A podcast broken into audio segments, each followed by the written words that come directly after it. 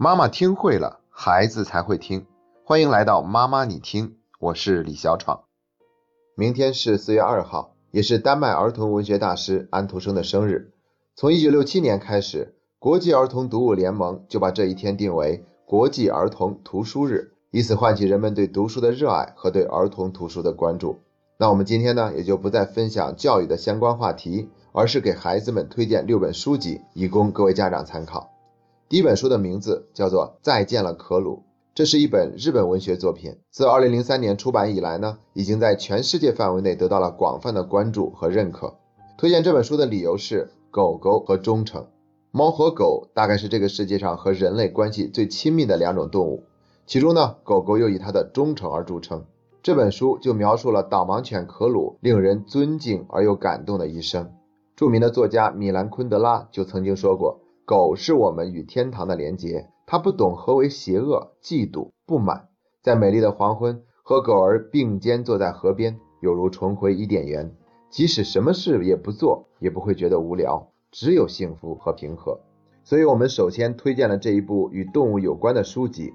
让孩子知道，我们身边的动物都是人类的好朋友，它们的存在给人类带来了更多的幸福和快乐，同时也会让孩子们对所有的生命多一份敬畏之心。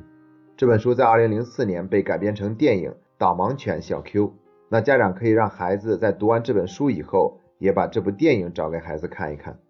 我们今天推荐的第二本书籍叫做《窗边的小豆豆》，推荐理由是爱和成长，这同样也是一本日本文学作品。讲述的是作者在上小学期间的真实的故事。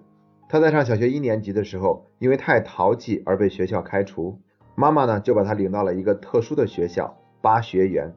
在小林校长的爱护和引导下，作者慢慢的变成了一个大家都能接受的孩子，并且在这里收获了很多的成长。所以这本书不仅给这个世界带来了很多的笑声和感动，而且对于我们的现代教育也注入了一丝新的活力。推荐这本书也是为了让孩子能够从作者的经历中寻找一些人生的经验，特别是在学习这方面。当然了，这本书也非常值得家长一看。我们要向书中的小林校长学习，这样我们就能够给到孩子更多他需要的爱和支持。我们推荐的第三本书叫做《夏洛特的网》，这是一部美国儿童文学名著，位列于美国最伟大的十部儿童文学之首。推荐这部书的理由是友谊和奇迹。这本书讲述的是，在一个农场里面，有一个叫做夏洛特的蜘蛛，他如何用巧妙的方式拯救了差一点成为火腿的小猪 Wilbur。其实这本书呢，不仅涉及友谊和奇迹，还有感恩，还有对死亡的认识。而且这本书呢，它的文字十分的口语化，特别的幽默，非常适合孩子阅读，也被改编成了同名电影，在二零零六年上映。电影中的女主角就是著名的童星达克塔·范宁，而蜘蛛夏洛特的配音呢，则是由奥斯卡影后茱莉亚·罗伯茨来完成。所以，强烈推荐大家在孩子读完这本书以后，一起欣赏一下这部电影。我们推荐的第四本书是中国作家曹文轩教授的作品《青铜葵花》。那大家都知道，曹文轩教授创作了许多杰出的儿童文学作品，他的文笔纯净唯美，意境悠远。把人性的真善美表达的淋漓尽致。在二零一六年，他也获得了儿童文学作品的最高奖项——国际安徒生奖。这个奖是每两年才会评一次，能得这个奖特别的不容易。到目前为止，一共才有二十六位作家获得过这个奖项。那我们推荐他这本《青铜葵花》的理由是：诗意的苦难。诗是诗歌的诗。这本书描写了在苦难中两个孩子之间建立的深厚的友谊。后来命运又让他们彼此分离，但是不管苦难以什么样的方式出现，书中的人物总能够收获内心的那份宁静与安详。我们这个时代的孩子一生下来就过上了富足的生活，所以对于那个时代的贫瘠，他们可能没有太多的领悟和感受，但是人性的光辉却是相通的。其实从某种意义上来说，当代社会人类的内心反倒变得更加的贫瘠。这本书好像给我们指出了一条出路。用心灵的善良去超越所有现实中的苦难。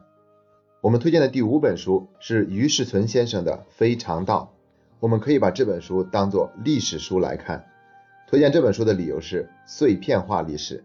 这本书的题材呢，类似于中国第一部笔记体小说《世说新语》，都是几段话就描述了一个故事。它记载了从1840年到1999年中国的历史人物和事件，包括像曾国藩、李鸿章这样的晚清权臣，还有孙中山、袁世凯这样的辛亥英豪，以及毛泽东、蒋介石这样的国共领袖，还有胡适、钱钟书这一类学术大师。而且大都记载的是一些趣闻轶事，所以读起来呢特别的轻松，特别的有意思，跟看历史教科书是完全不一样的感觉。其实民国时代呢是一个大师辈出的时代，也是豪杰辈出的时代。在建国以后呢，和平年代里反倒没有培养出一个可以称之为大师的人物，所以才有了著名的钱学森之问。